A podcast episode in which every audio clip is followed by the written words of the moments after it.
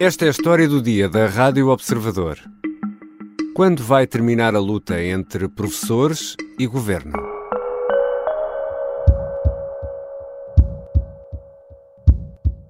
É tempo de recuperar a serenidade, de continuar a negociar e, sobretudo, de garantir que, após dois anos de pandemia, as escolas funcionam com normalidade para que não tenhamos um terceiro ano letivo com perdas nas aprendizagens. Chamado pelo Chega ao Parlamento, o Ministro da Educação falou pouco mais de seis minutos num debate de urgência.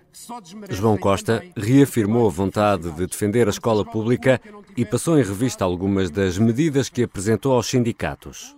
Num som registado pela CNN, Mário Nogueira, o secretário-geral da FENPROF, diz que as propostas não chegam para acabar a luta. Se isto é o que o Ministério da Educação vai levar à mesa das negociações no dia 20, no dia 20, ao sairmos da reunião, diremos aos professores que se razões havia para lutar, razões continuam a existir para que a luta se mantenha muito forte. A contestação dos professores não dá sinais de serenar. São milhares nas ruas e em greves que se sobrepõem. Afinal, o que está em causa nesta luta entre professores e Ministério da Educação? E quando poderá a normalidade regressar às escolas? Vou conversar com Ana Kotovitz, jornalista do Observador que acompanha a área da educação.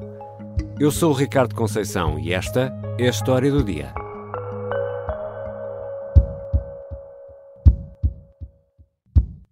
Bem-vinda, Ana. Olá, Ricardo. Em que ponto é que estamos? Olha, Ricardo, nem sei o que te diga. Talvez numa espécie de ponto sem retorno, uh, não sei, está, está sei é. A, a situação está mesmo uh, muito complicada. Uh, neste momento, o governo apresentou uma série de propostas em que parece ceder aos professores. E é quase assim que as propostas são apresentadas na conferência de imprensa que foi feita na semana passada.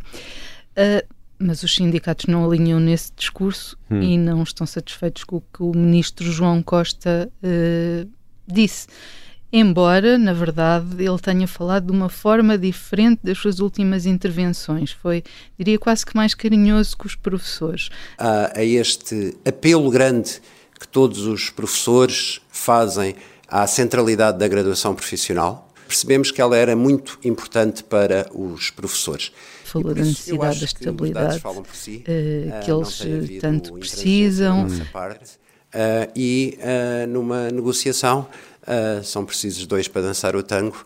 Nós estamos disponíveis para dançar. Esperemos que os nossos pares dancem também connosco. Portanto, houve aqui um, um, uma diferença de tom, mas que não convenceu os sindicatos. Exatamente, porque o governo, no fundo, apresenta aqui uma série de propostas que até foram lidas como uma cedência quase total aos sindicatos, ou não? Que propostas eh, foram essas? Isto é mais ou menos como quando tu lês só o título da notícia e depois não lês o, o, a notícia até ao fim. E depois, às vezes. Coisa que nós nunca fazemos, Nunca, nunca, porque nós somos jornalistas, não é? Portanto, lemos sempre tudo até ao fim. Um, e, portanto, pode passar aqui uma ideia que não é ideia exata, hum. não é?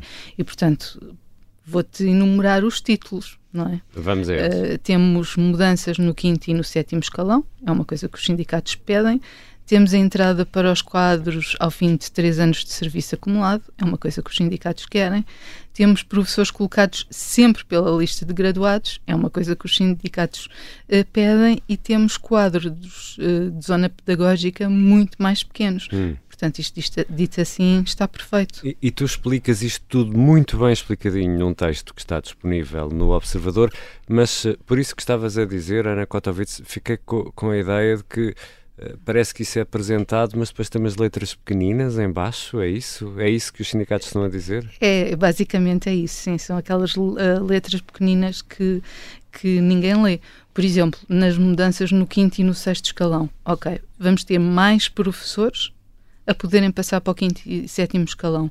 Mas vamos continuar a não poder ter todos os professores a passar. E o que os sindicatos querem é que uh, estes escalões não sejam um, um travão na progressão hum, da carreira. Portanto, haverá, continua, Vamos continuar a ter cotas para ascender Sim, ao topo a, da carreira. a, as vagas que existem ali para entrar no quinto e no sexto escalão vão ser mais, mas continuam a ser uh, curtas. 75% no quinto, 58% no sétimo. Depois, por exemplo, as entradas para o quadro ao fim de três anos de serviço acumulado. Também parece ótimo, é uma mudança em relação ao que existe hoje com a, com a norma travão, que eu não vou explicar porque íamos estar aqui horas a fio até uma conversa chata. Um, mas, por exemplo, aqui de que é que os professores se queixam? Entras para os quadros ao fim de três anos, desde que este ano tenhas um horário completo. Hum. O que quer dizer que os que não têm. Não conta. Para, não conta, ficam para trás. E no meio disto tudo, Ana, quantos sindicatos de professores há? E deixa-me já aqui fazer outra pergunta. E estão todos unidos? Há muitos sindicatos de professores e se eu fosse aqui dizer o nome de todos, acabávamos já aqui a história do dia. Vou-te dizer antes que o ministro vai reunir-se com 12 sindicatos 12. Diferentes. 12. Uh, os dois principais são a FEMPROF, que é liderada pelo Mário Nogueira, e a FNE, e a FNE que é liderada pelo João Dias da Silva. São os principais porque são federações de sindicatos, ou seja, eles próprios já têm pequenos sindicatos. Agregam vários, Exatamente, não é? e portanto são aqueles que representam uh, mais professores. E claro, depois tens o STOP, que é aquele que tem uh, ganho protagonismo nestes últimos tempos. Estão unidos. Uh, não estavam, agora começam a estar mais. Ok? Tínhamos a FEMPROV já associada a sete sindicatos e nesta quinta-feira a FNE, que era a única que não tinha greves uh, convocadas, de repente é, é vai entrar na mesma onda. Aquilo que nós dissemos ao Ministério da Educação é que isto ainda é bastante poucozinho. Mas as negociações fizeram-se para ir avançando. Já vamos olhar ainda com maior atenção para os sindicatos. Eu antes uh, queria ainda perceber uma coisa, Ana. Nesta altura há várias greves em curso, é isso? Tens uma, duas, três, quatro greves, se não me estou a esquecer de nenhuma. Quatro greves? Quatro greves. Ao mesmo tempo? Ao mesmo tempo. Tens as greves distritais de professores, que é a grande greve convocada pela FEMPROF e pelos uhum. outros sete sindicatos que estão unidos um, à Federação uh, e que todos os dias faz greve num distrito diferente do país. Lisboa, onde nós estamos, já foi, foi logo no dia 16 de janeiro e vai continuar até 8 de fevereiro. O STOP é o que tem a greve mais complicada, digamos assim, porque convoca não só professores, como também os auxiliares, hum. ou seja, o pessoal não docente. Portanto, é aquela que mais facilmente encerra uma escola. Sim, porque não vão trabalhar, a escola fecha. É? Exatamente. É? e que ainda por cima é por tempo indeterminado. Hum. Portanto, todos os dias tens pré-avisos de, de greve. A terceira greve é a do CIP, o Sindicato Independente dos Professores e Educadores, eh, que tem um, um, um, dado curioso que é tu só faltas ao primeiro tempo letivo do dia. À primeira aula. À primeira aula. Só que a tua primeira aula pode ser às oito e um quarto e a minha ser ao meio-dia e um quarto. Às dez e meia, exato. Portanto, tu podes ter professores a fazer greve em hum. diferentes momentos do dia. E depois há uma greve que já é tradicional, que é da FEMPROF e que já atravessou vários anos letivos, que é a chamada greve ao, ao trabalho. Eu acho que essa já, já até passa um bocado despercebida, porque a cada ano letivo é, é convocada.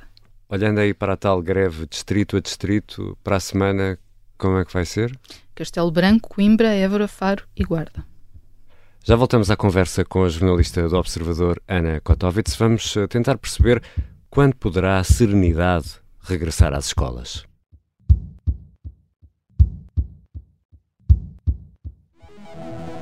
Bem-vindos ao Ciência Pop. Uma concentração tremenda de energia. Onde alargamos horizontes científicos com o professor de Física e divulgador de ciência Carlos Fiolhais. A ciência tem de responder às perguntas que pode responder. Não se espere que a ciência elimine tudo. As descobertas científicas. Com o professor Carlos Fiolhais e João Miguel Santos. As ideias, os protagonistas e os limites da ciência. Nós só conhecemos um universo. Ciência Pop. A palavra explosão pode não dar bem a ideia. Aos domingos de manhã, depois do Jornal das Nove, na Rádio Observador e sempre em podcast. Estamos de regresso à conversa com a jornalista Ana Kotovitz, jornalista do Observador, que acompanha o setor da educação.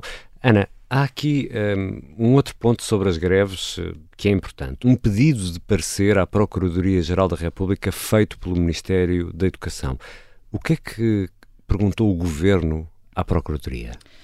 Uh, basicamente, o Governo tem dúvidas sobre a legalidade de duas greves, a do STOP e a do CIP. A do STOP que é aquela de que já falámos e que não tem prazo para terminar, portanto, uhum. todos os dias há um pré-aviso uh, de greve, e a do CIP, que é uh, parcial, portanto, aquela que é a primeira hora.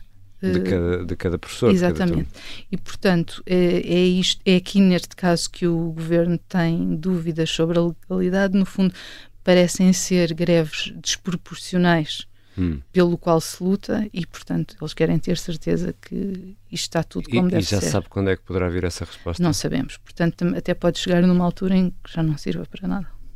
E vamos voltar aqui um pouco atrás para uh, olhar ainda para os sindicatos, porque temos o STOP, que é um sindicato recente, é um sindicato novo, uh, fundado por um homem muito à esquerda, André Pestana, que conseguiu pôr milhares e milhares de professores eh, nas ruas, nas manifestações a que assistimos. De facto, é isso que se trata.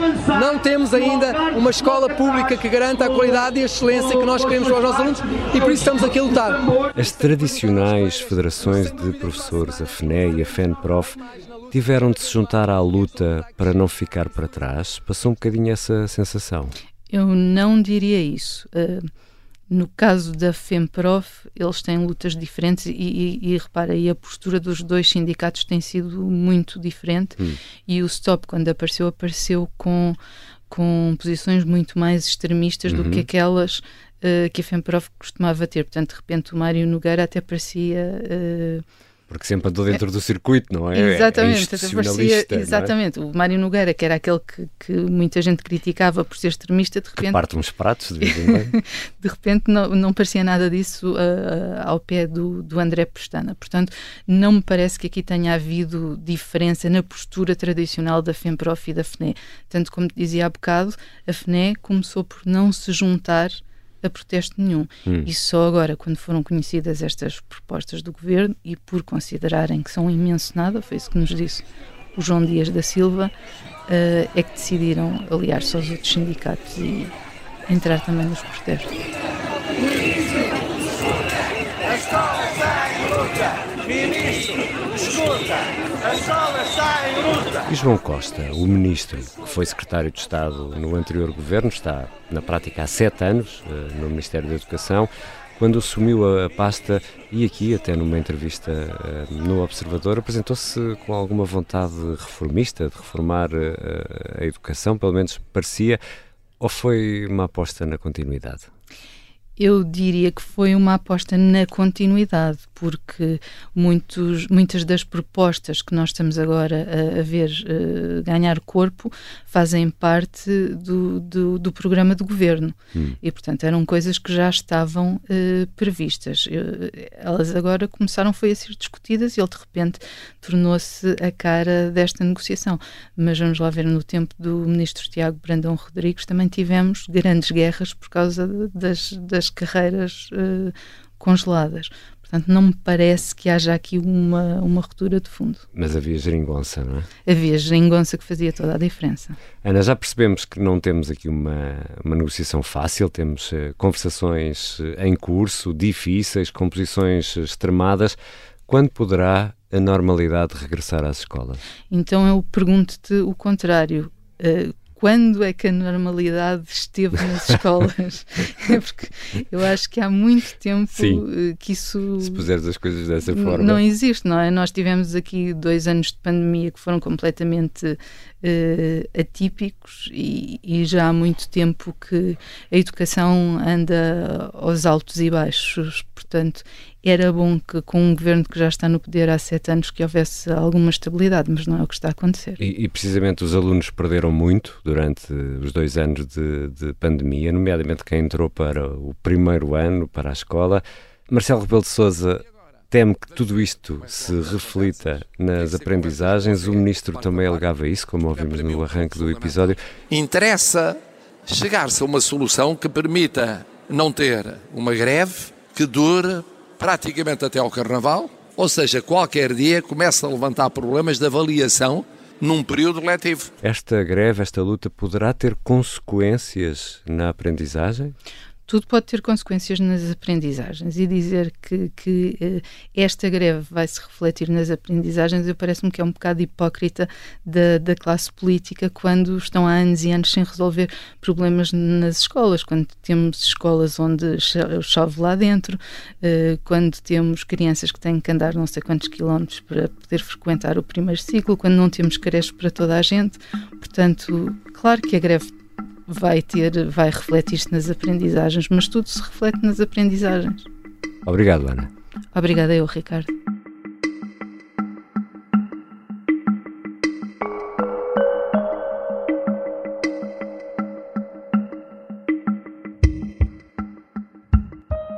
Ana Kotovitz é jornalista do Observador e acompanha habitualmente a área da educação. Esta foi a história do dia que contou com a colaboração da jornalista Maria Miguel Duarte, a sonoplastia do Bernardo Almeida e a música do genérico do João Ribeiro. Eu sou o Ricardo Conceição. Até segunda.